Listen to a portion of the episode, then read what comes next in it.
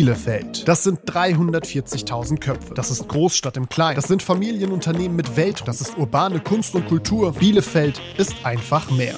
Christina Scheuer spricht mit euch über die Themen, die unsere Stadt bewegen. Jeden ersten und dritten Donnerstag im Monat. Heute mit Wolfgang Lohmeier. Mein Bielefeld Geräusch. Ich bin gerade die letzte Zeit mal an der offenen Luther vorbeigelaufen und das fließende Wasser da, verbunden mit den Leuten, die dann teilweise in der Sonne sitzen. Nicht nur das Geräusch, das ist einfach total schön. Mein Bielefeld Platz. Der Jahnplatz. Mein Bielefeld Gefühl. Das ist einfach, hier ist doch die Heimat. Wolfgang Lohmeier, ein ganz herzliches Willkommen zu Ihrer Folge des Bielefelder Podcasts. Schön, dass Sie da sind. Danke, dass ich da sein darf. Sehr gerne. Wenn ich sagen würde, Sie sind ein Bielefelder Urgestein, würden Sie sich darin wiederfinden? Voll und ganz. Ist so, ne? Sie sind in Bethel geboren, aufgewachsen in Oberdissen, mit einem Zwischenstopp in Offenburg wieder zurück, dann nach Bielefeld, sind hier aktiv in der Immobilienbranche, ein großer Unterstützer der Arminia. Was ist denn Heimat für Sie? Heimat ist umfangreich alles, ist natürlich die Stadt, in der bin ich aufgewachsen. Hier habe ich viel erlebt und hier spielt sich im Großen und Ganzen das Leben ab, ja, und das ist irgendwie ganz komisch. Man ist sofort zu Hause. Ist so, ne? Ja. Ja, mir geht es immer so, wenn ich über die A2, dann wenn ich äh, sehe Bielefeld, ne, die Abfahrt, alles klar, jetzt bin ich zu Hause. Ja, es ist dann, man ist gar nicht weg gewesen. Die, die Leute sind, wie sie sind. Einen kleinen Unterschied gab's. Also hier in Bielefeld sitzt man natürlich auch gerne draußen, zumindest im Sommer wie jetzt, mhm. trinkt dann auch gerne mal ein Bierchen. Das ist natürlich im Schwarzwald anders. Da trinkt man dann einen Wein, das eine Viertel oder das andere. Hm. Und da kann man sich dann auch dran gewöhnen. Am Anfang ist es immer schwierig so mit den Mengen, weil die Einheimischen da, da sind dann auch mal ein, zwei Viertel mittags kein Problem. Das ist natürlich äh, für einen Ostwestfalen gewöhnungsbedürftig. Mhm. Hinterher ging es auch. Aber inzwischen bin ich doch wieder zum Bierchen übergegangen. Wobei man hier ja auch einen guten Wein bekommt, so ist es ja Das ist richtig. Nicht, ne? Ist nicht so grundsätzlich. Da Hat nicht die Tradition. Draußen ne? und ja. sonst was. Äh, ja. Also auch eine schöne Ecke, so ist ja. das nicht. Was hat Sie denn wieder nach Bielefeld geführt? Meinem Vater ging es schlecht und dann äh, hat die Heimat gerufen, hat die Familie gerufen. Insofern gab es eben die schöne Rückkehr nach Bielefeld. Ja, da auch mit, mit dem Start in äh, das heutige Geschäft, ins Immobiliengeschäft. Mhm. Also war ganz interessant. War es erst mal eine Verpflichtung, eine familiäre Verpflichtung, die Sie zurückgerufen hat und aus der dann eine Freude wurde? Wäre das richtig zusammengefasst? Ja, habe ich natürlich zu dem Zeitpunkt, wie gesagt, 89 ist ja ein paar Tage her, mhm. wusste ich noch nicht so richtig, was passiert. Aber im Nachgang, ich glaube, wir merken es auch, wenn wir hier sprechen. Mhm. Ja, ist toll, ist eine tolle Entwicklung. Viele schöne Jahre hier in Bielefeld erlebt. Ja, und auch viel für die Stadt gemacht. Würdet ihr das sagen? Ich sag mal, das obliegt dem Betrachter von außen. Mhm. Ich bin eigentlich gar nicht so derjenige, der im Vordergrund steht. Ich habe eigentlich immer im Hintergrund gearbeitet, natürlich für viele Firmen, für große Firmen. Wir haben auch das eine oder andere gemacht. Ich höre von vielen, ist gut geworden. Mhm. Wie sagt man hier in Ostwestfalen? Ich sage immer, geht so. Geht so. Und das ist ja, ja. auch ein gutes ostwestfälisches Lob. Würden Sie sich denn selbst als ostwestfälischen Typen bezeichnen, wenn Sie sagen, Sie sind eher dann äh, der Mann aus der zweiten Reihe, der im Hintergrund dann arbeitet, der sich nicht so gerne in den Vordergrund stellt? Ist das was Ostwestfälisches für Sie? Ich denke schon. Also ähm, ich glaube, die meisten Ostwestfalen sind nicht so die Lautsprecher, sondern die arbeiten sachlich, machen ihren Turn mhm. und dann wird's gut. Und nach außen hin, und das ist ja nicht von mir, mhm. heißt dann geht so. Ja. Und geht so ist größtes ostwestfälisches Lob. Ist ein Superlativ hier, ne? absolut, ja. Hartnäckig und stur, das sagt man uns ja auch nach. Ja, das hat was mit einem gewissen Fußballclub zu tun. Ich meine auch. Da habe ich das schon mal gehört. Klingelt. Vielleicht kennen Sie äh, Ihre Verbundenheit mit diesem besagten Fußballverein. Ich kann mir vorstellen, dass es um Arminia Bielefeld geht. Vielleicht einmal beschreiben, wie, wie sind Sie dazu gekommen, Arminia Bielefeld zu unterstützen, zu machen, zu tun? Naja, Arminia Bielefeld ist ja immer so ein Auf und Ab. Und äh, was höre ich auch heute noch viel? Als Arminen-Fan musst du leidensfähig sein. Absolut. Äh, möchte heute jetzt gar nicht in die Zeit. Heute habe ich noch nie in die Zeitung geguckt. Aber das ist eben so. Und naja, es gab halt immer ein Auf und Ab. Man war als Zuschauer, man war immer da. Dann gab es seinerzeit, als ich dann eingestiegen bin, auch das, was es eigentlich immer gibt, was es auch hier und heute gibt, Kritik an den handelnden Personen und so weiter und so fort. Und dann bin ich angesprochen worden, ob ich mich nicht engagieren möchte. Und in welcher Form haben Sie das dann damals getan? Nun, das war zunächst mal, wurde dann ja Mitgliederwerbung gemacht, sehr stark. Es wurde seinerzeit der ASC gegründet, äh, Arminia Supporters Club, der ja auch heute noch unheimlich viel für den Verein macht. Und das ist einfach eine tolle Sache, weil da sind so viele Ehrenamtliche, die machen es nicht, um in der ersten Reihe zu stehen, sondern die machen es, um was zu tun. Mhm. Und ja, ich bin ein starker Verfechter des Ehrenamtes. Ja, das kann gar nicht hoch genug anerkannt werden. Es gibt ja eben auch die Förderung des Ehrenamtes. Kürzlich sind entsprechende Preise verliehen worden. Der Bielefeld-Preis zum Beispiel. Eben. Mhm. Und genau diese Dinge müssten eigentlich noch viel, viel mehr gemacht mhm. werden, weil wir müssen mal eins sehen. Die ehrenamtlichen Leute, die ersparen viel im wirklichen Leben und das ist normalerweise mit professionellen Leuten überhaupt nicht aufzufangen. Mhm. Ja, das und ist so. Bin ja heute noch bei Arminia tätig, bin heute im Vorstand der Abteilung Frauenfußball. Mhm. Da ist ja noch einiges an Förderung äh, notwendig. Da ist auch noch jede Menge Luft nach mhm. oben, dass da was getan werden soll und muss. Und das liegt mir schwer am Herzen. Und da gibt's eben sehr starke Bestrebungen, auch äh, von Seiten äh, Hans-Jürgen Laufer. Mhm. Ehrenpräsident Arminia Bielefeld, mhm. den ich eben auch seit den uralten Zeiten, seit ASC-Zeiten schon kenne, mhm. der jetzt eben auch nicht mehr als Präsident, sondern wirklich als Hans-Jürgen viel für Arminia tut. Halböffentlich, da gibt's dann eben, ich darf das sagen, er möge mir das verzeihen, zwei Bekloppte, die sich dann irgendwann mal überlegt haben, wir versuchen mal für die Frauen einen Sportplatz zu gestalten. Mhm. Und das haben wir dann mit der EDI Medienarena auf die Beine gestellt, mit noch dem einen oder anderen Freund, der uns unterstützt hat. Und da muss ich mal sagen, weil ich komme ja vom Ehrenamt, wenn wir da nicht die Helfer hätten, die bei den Spielen dabei sind, die sich um alles kümmern, neben dem Abteilungsvorstand, dann wäre das Ganze nicht zu schaffen. Es braucht aber auch eben genau diese zwei Bekloppten, wie Sie sie genannt haben, die die Ärmel hochkrempeln und sagen, so, und jetzt machen wir das. Jetzt bauen wir hier einen Platz hin für die Damen. Ja? Also ja. das, da, da muss man dann ja auch nicht tief stapeln, ne? Also das macht Spaß. Ja. Und das hat wahnsinnig Freude gemacht. Und wir kriegen es aber zurück. Wir kriegen es mhm. zurück wirklich von den Mädels, die wirklich jede Menge tun, die viermal die Woche trainieren, rausfahren und so weiter und so fort. Ja, zu den Spielen, die machen alles. Und ja, es macht mich dann ein bisschen traurig, wenn ich da die Unterschiede sehe. Ne, auch wir haben ja mal zweite Liga gespielt, gab es die zweigeteilte Bundesliga, ist dann in eine. Deswegen spielen wir jetzt Regionalliga. Aber das Engagement, das macht so Spaß. Ja. Also, ich glaube, man, man merkt es mir an. Absolut. Da fieber, da fieber ich dann mit.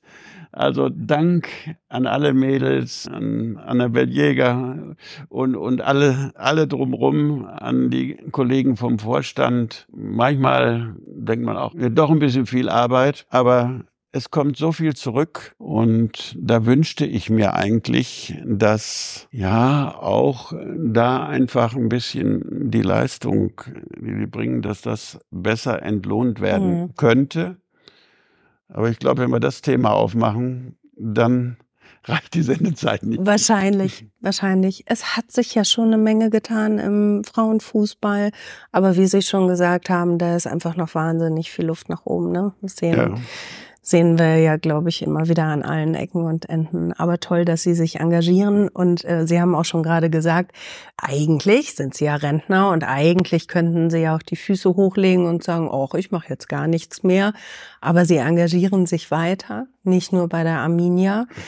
Sie haben ja auch sonst relativ viel um die Ohren, würde ich jetzt mal sagen. Ne? All das, was Sie beruflich begleitet hat, das, was äh, Arminia Ihnen gebracht hat, da hat man ja vielleicht Anna auch gar nicht mehr so viel Zeit, noch nebenbei Filme zu produzieren und ein Buch zu schreiben. Und Wolfgang Lohmeier sagt, doch, das mache ich.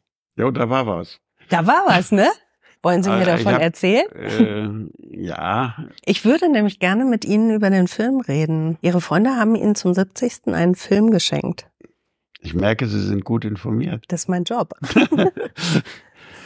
Äh, ja, das war eigentlich äh, der Auslöser. Erzählen Sie. 70 war ja auch eine schwierige Zeit. Man äh, konnte ja noch nicht so richtig feiern und man wusste auch nicht mit und ohne Maske. Ja, es ist ein Thema, was ein bisschen in den Hintergrund gerückt ist, aber es war eine schwierige Zeit und es ging dann gerade so, dass wir doch eine etwas kleinere Feier gemacht haben. Und ja, glaube so um die 30 Leute, ich weiß es gar nicht mehr. Es ist also so, was man gerade so machen konnte. Ich weiß Mhm. nicht, ob wir uns da am Rande der Legalität bewegt haben, Ja. aber wir haben es einfach mal gemacht. Mhm. Dann kam meine liebe Freundin Tanja und hat gesagt, wir haben hier was vorbereitet und ja, komm mal her und guck mal vor die Leinwand. Ja, und dann haben sie mir einen Film geschenkt über eine gewisse Historie hin und her, wo viele Freunde, Geschäftsfreunde einfach gesagt haben, ja Mensch, herzlichen Glückwunsch und vielen Dank für das, was wir gemacht haben. Ja, da war ich derbe gerührt. Haben Sie geweint ein bisschen? Hab, glaube ich, auch ein paar Tränchen im Auge gehabt. Hab dann gesagt, alles, alles Verbrecher, alles hinter meinen Rücken. Ich habe von nichts gewusst. so muss das ja auch mit Überraschung. Äh, Mhm. Und ich habe dann gedacht, Wolfgang, was machst du denn jetzt damit? Was machst du mit dieser Erfahrung? Hab das ein bisschen sacken lassen und habe dann auch den einen oder anderen angerufen. Erstmal mein Missfallen, ob des vermeintlichen Vertrauensbruchs Ausdruck gegeben, aber habe natürlich auch dem einen oder anderen erzählt, sag mal, so wie er es da beschrieben hat, bin ich denn wirklich so? Also ich fand einiges schön oder, oder weiß ich nicht. Ich fühlte mich gar nicht so und habe dann gedacht, irgendwo kommt mir das jetzt vor. Ja, doch, ich sag's mal einfach so, wie nach einer Beerdigung, wo er sagt, oh, war das alles ein, ein toller Kerl und oh Gott, ja. so okay. weiter und so Mhm. fort. Also Nachruf. und hab, und hab dann mich an die eigene Nase gepackt und dann, naja, wenn die das so sagen, dann muss ja was dran sein. Mhm. Ne? Ja, eigentlich war das so ein bisschen der Auslöser, um mal ja auch ins Film- und Buchgeschäft, kann man nicht sagen, weil das, ist kein Geschäft. Mhm. Ne? Also wenn, es ist ähnlich wie bei der Postheide GmbH, also dem Stadion, wenn man da eine schwarze Null schreibt, dann ist das gut. Und was für ein Filmprojekt ist dann daraus entstanden? Ja, zum einen war das natürlich ein tolles Geburtstagsgeschenk und ich habe in dieser Zeit eben auch meinen jetzigen Partner und Freund Adnan Köse kennengelernt. Regisseur, Schauspieler, hat viele Filme gedreht, der dann gesagt hat, du, wir haben einen Freund, wird 70, für den möchten wir auch sowas machen. Aber das ist ja gerade nicht ganz umsonst zu machen. Wir wissen ja, was so Imagefilme kostet. Sie wissen es ja noch viel besser. Mhm. Ne? Das geht ja manchmal in einige Zehntausende, was ich so lese in der Zeitung. Aber ich sage, so viel Geld haben wir nicht. Und wir haben dann einen Film gedreht, den ich mit ein, zwei Freunden mitfinanziert habe, zum 70. Geburtstag von Ennard Dietz. Der wird heute vielleicht dem einen oder anderen gar nicht mehr bekannt sein, aber eben ein toller Fußballer, ein toller Mensch. Und diesen Film haben wir ihm zum Geburtstag geschenkt. Ich muss jetzt sagen, das ist inzwischen auch schon ein Weilchen her, aber wir haben diesen Film kürzlich nochmal wieder aufgeführt in Dienstlaken, mhm. weil der Verein, sein Ex-Verein hatte dann nochmal eingeladen zu einem nächsten Geburtstag. Das wusste nämlich Bernhard, weiß er ja richtig, mhm. dann nicht. Und zu dieser Filmvorführung hat man ihn eingeladen. Und es waren natürlich andere da. Olaf Thon, viele Begleiter aus seiner Karriere. Und da durfte ich sogar jemanden kennenlernen, den ich noch nicht kannte. Das ist nämlich äh, Bärbel Baas, die man hier auch kennt, die mhm. zweite Frau im Staate, mhm. die nämlich auch Fußballfan ist mhm. und Ennerts ewig kennt. Also man lernt in dieser Community, wie man ja heute so sagt, mhm viele tolle Leute kennen. Also es ist eine ganz andere Welt. Und haben Sie jetzt schon das nächste Filmprojekt vor, vor der Brust oder ist es jetzt erstmal das Buch, das Sie nun auch noch zusammen mit Herrn Köse geschrieben haben? Genau, also das Buch, da passt der Termin heute gerade. Wir hatten gestern nämlich in Bielefeld unsere Bielefeld-Premiere mit der Lesung. Und jetzt weiß ich auch wieder, was Heimat ist. 120 Leute für so eine Lesung, freut nicht wenig. Super, ja. Nee, ein toller Abend mit vielen Leuten, die da waren. Wenn ich jetzt Einzelne rausnehme, mache ich nicht aber tolle Leute, eine tolle Stimmung. Ja, wir waren im Lokschuppen. Das ist ja sowieso ein Ambiente, mhm. was einfach klasse war. Sie müssen mir ein bisschen was erzählen oder uns erzählen über das Buch, weil das Buch hat natürlich auch was mit unserer Heimat zu tun. Also zunächst muss ich mal sagen, das Buch ist ein Roman. Genau. Wie heißt es denn? Ähnlichkeit, Ähnlichkeiten mit lebenden Personen und Orten sind rein zufällig ich kann jetzt nicht sagen, nicht beabsichtigt, ja. aber äh, das äh, muss einfach äh, gesagt werden, weil ich habe noch keine eigene Rechtsabteilung, die mich sonst vor irgendwelchen Klagen schützen würde. Und als Künstler hat man ganz andere Freiheiten. Mhm. Das Buch heißt Ein Freund von früher und handelt von einem Protagonisten, der heißt zufällig Wolfgang. Zufällig. Äh, den kenne ich auch, aber der wird mich ja nicht verklagen. Ah ja, ne? okay. Mhm. Äh, und äh, es ist ein Roman. Wir hatten Anfang, Adnan und ich, das ging auch zu Corona-Zeiten, haben wir dann mal überlegt, was machen wir? Wir können nicht nach außen, wir können nichts machen. Es gab ein Theaterstück, was aufgeführt werden sollte, Roter März. Alle Schauspieler waren verpflichtet und so weiter und so fort. Ach, da habe ich übrigens meine im Moment erste und einzige Filmrolle drin, so mit 30 Sekunden. Mhm. Aber es konnte eben nicht aufgeführt werden, weil Corona und weil alles gestoppt wurde. Und für die Künstler, Schauspieler und so weiter war das ja auch eine schwierige Zeit. Äh, ich komme aufs Buch gleich zurück, aber mhm, das war so der Start. Ja. Und dann kam wir eben, ja, was macht man jetzt? Ich sag, Mensch, ich habe schon eigentlich immer, ich wollte schon immer mal ein Buch schreiben. Ich glaube, das betrifft viele Leute, die gerne mal ein Buch schreiben wollen. Die wenigsten tun's, sollten viel mehr machen. Mhm. Ja, wir haben dann das gemacht, was man so mit den drei Worten TON beschreibt. Tun. Mhm. Wir haben es gemacht, weil Adnan hatte Zeit, Theater lief nicht, Filme lief nicht. Das Einzige, was lief, war die Nase. Und sagte, du, pass auf, ich kann das. Ich sag, toll weil ich hätte es wahrscheinlich sonst nie gemacht und würde nie so werden. Und das war dann eine tolle Zusammenarbeit. Wir haben uns zwischenzeitlich dann mal getroffen, wir haben uns zusammengesetzt, aber im heute, Zuge der heutigen Kommunikationstechniken, äh, Audible habe ich gelernt und was weiß ich, ich weiß gar nicht, was ich alles gelernt habe, mhm. ähm, habe ich dann viel erzählt. Adnan hat so ein bisschen was äh, mit der Dramaturgie getan, mhm. weil das kann er viel besser als ich. Mhm. So ist das Buch entstanden. Und ja, dann haben wir erst überlegt, er sagt, Mensch, du hast so viel erlebt, wir machen eine Biografie. Haben ein bisschen erzählt, haben ein bisschen geschrieben, rauf und runter, ein bisschen was verworfen. Und ich gesagt, nee, Biografie, das ist langweilig. Mhm. Und außerdem haben wir dann ja auch festgestellt, so in meinem Leben, ich habe ja auch ganz viele Verschwiegenheitserklärungen unterschrieben und so weiter. Und in bestimmten Bereichen darf ich gar nicht alles erzählen, was ich erzählen könnte. Zumindest nicht als Wolfgang Lohmeier. Eben. Aber ein, ein Protagonist eines Romans hat da eine andere Freiheit, höre ich das durch? Ziel erkannt. Mhm. Und äh, so bin ich jetzt neben meiner normalen beruflichen Tätigkeit, weiß gar nicht, was ich, äh, Künstler, Verleger, Autor, weil wir machen das im Selbstverlag und dann einfach das machen. Einfach mal anfangen und tun. Das, das ist ihr Ding, ne? gemacht.